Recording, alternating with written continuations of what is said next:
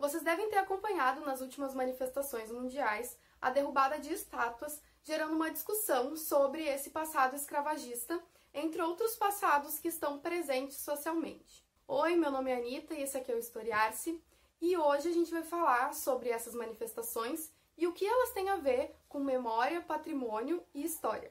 Não me leve a mal, quem descobriu o Brasil não foi Cabral. Primeiramente, a gente precisa entender que as estátuas elas são uma materialização de uma história ou memória e memória oficiais. E elas vão representar então uma pessoa, um grupo que é importante para a nossa sociedade. A instituição de uma estátua nada mais é que um ato de história pública. Afinal, essa estátua ela carrega uma mensagem, ela é um símbolo e as pessoas que estão passando por ela estão recebendo essa mensagem. A minha visão enquanto historiadora é dizer que depende, né? Cada caso é um caso. E aí vocês vão dizer, pronto, né? De novo, professora de ciências humanas falando que depende. Mas o que, que a gente vai fazer se história é assim? Tudo depende, né, gente? Bom, acredito no que está acontecendo no Brasil e no mundo com essa destruição, essa derrubada das estátuas. Eles são, na verdade, um grito popular por representação. É um ato em que as pessoas estão mostrando que elas não se sentem representadas publicamente. E não só publicamente através das estátuas, mas também publicamente na arena política. Eu acredito que essas manifestações elas têm muito a ver com isso também. Isso está totalmente legitimado pela eterna reconstrução da história e da, da memória que fazem com essa reconstituição de símbolos aconteça periodicamente. Isso é natural da história. Por outro lado, também acredito que pode ser interessante, em certos casos, permanecer com certas estátuas. E aí permanecer com uma ressignificação, né? Ressignificar aquele espaço.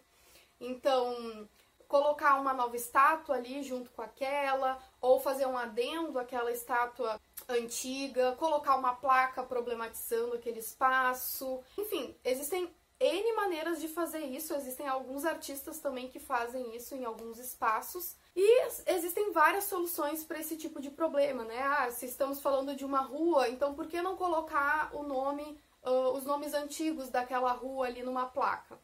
São soluções que podem uh, gerar uma discussão sobre a memória, a história e o patrimônio. Então, em vez de só derrubar e retirar aquele espaço, a gente vai estar tá um, ressignificando ele através das lentes do presente. E, sobretudo, essa parte da ressignificação é muito importante para a aprendizagem histórica, porque a gente consegue ver as camadas do processo histórico acontecendo, e isso seria bem interessante, principalmente para professores, educadores que querem trabalhar com isso nas suas turmas, né? Então, essa ressignificação, eu acho que em alguns casos ela é muito interessante. Mas como eu falei antes, depende muito do que, que a gente está falando. Aprofundando mais nessa discussão, eu vi que muita gente comentou dizendo que ah, isso é violência, isso é depredação pública. Bom, para mim existem coisas que também são atos violentos. Por exemplo, quantos nomes de ruas na nossa cidade a gente já viu que já se modificaram ao longo da história? Muitos nomes de rua não foram consultados com as pessoas que moravam naquela, naquela rua, naquela avenida. Isso também não é um ato violento? Quantos nomes de ruas não foram alterados nas nossas cidades? Aqui em Porto Alegre eu vou trazer dois exemplos, tá? Primeiro é a rua General Vasco Alves. É uma rua que antigamente se chamava Beco dos Guaranis. Também tem outra rua que se chama General Bento Martins e antigamente ela já teve três nomes: Rua dos Pecados Mortais, Jogo da Bola e dos Nabos a 12. Eu acharia bem mais legal dizer que eu moro na Rua dos Pecados Mortais, mas infelizmente não é mais esse nome. E aí a gente tem que pensar, essas ruas foram modificadas com a participação popular?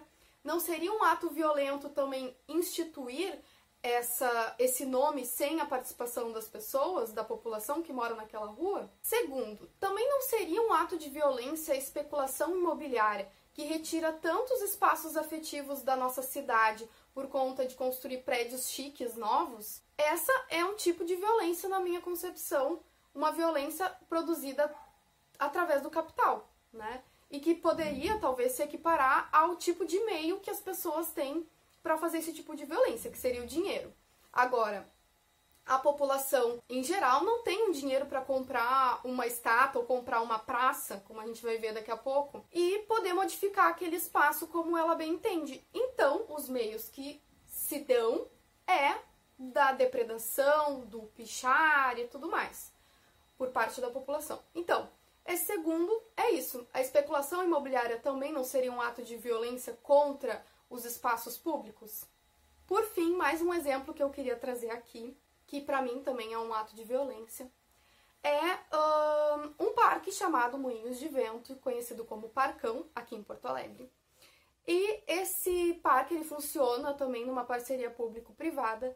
E em 2009 ele foi restaurado, um, um, monumento dele foi restaurado, que é um monumento em homenagem ao ex-ditador e presidente General Castelo Branco, em parceria com a companhia Zafari, que é uma rede de supermercados e shoppings aqui do Rio Grande do Sul, e a Associação Hospitalar do Moinhos de Vento, né, do, do Hospital Moinhos de Vento, foi restaurado esse monumento que despendeu mais ou menos 88 mil reais para esse restauro. E aí eu pergunto para vocês, isso não é um ato de violência para com os direitos humanos, para com as pessoas que foram vítimas da ditadura civil-militar no Brasil? Acredito que tudo isso que eu trouxe das homenagens em espaços públicos, ela está conectada com algo muito mais sintomático, que é a não participação da população na construção da cidade e quem é homenageado nesses espaços públicos, quem é retratado nesses monumentos, nessas ruas, nomes de escolas, enfim. E a gente precisa entender que quase sempre a história é contada pelos vencedores. E as estátuas então vão representar esses vencedores e o modelo de sociedade ou valores que eles representam. Atualmente existe uma retomada da história por parte dos vencidos ou dos invisíveis. E isso então vai se transformar, vai se, se perpassar também por essa ressignificação dos espaços públicos. Importante ressaltar, como foi colocado na live do canal História Online sobre esse tema, que praticamente todas as grandes evoluções da história, o símbolo tradicional daquela sociedade, enfim, foi derrubado, foi retirado. Isso, então, como eu falei bem lá no início do vídeo, tem a ver com essa ressignificação dos valores que a gente está tentando passar enquanto sociedade no tempo presente. Concordando também com a professora Caroline Bauer, do, da URGS, é, em um recente artigo que ela publicou na, no portal de notícias Sul 21. As estátuas elas estão totalmente interligadas com o presente e elas podem ser sim ressignificadas ao longo dos anos. Precisamos nos questionar sobre a nossa identidade coletiva, ou seja, quais são, qual é a história e qual é a memória que queremos contar, quais são os valores que perpassam a nossa sociedade e principalmente quem nos representa na arena pública e política. Bom, gente, espero que vocês tenham gostado desse vídeo. Uh, deixa aqui nos comentários também uh, qual é a posição de vocês sobre essa discussão. Eu sei que eu não vou conseguir esgotar isso, é, um, é uma discussão infinita. É, deixa o seu like, compartilha, enfim. Como sempre, toda a bibliografia que eu utilizei no vídeo tá na descrição. E eu quero que vocês comentem aqui embaixo quem vocês acham aí das estátuas na cidade de vocês que tem que ser derrubadas, tem que sair, e que status a gente poderia colocar no lugar, ou que status a gente colo poderia colocar nesse novo espaço. Enfim, espero que vocês tenham gostado. É isso, até a próxima. Tchau!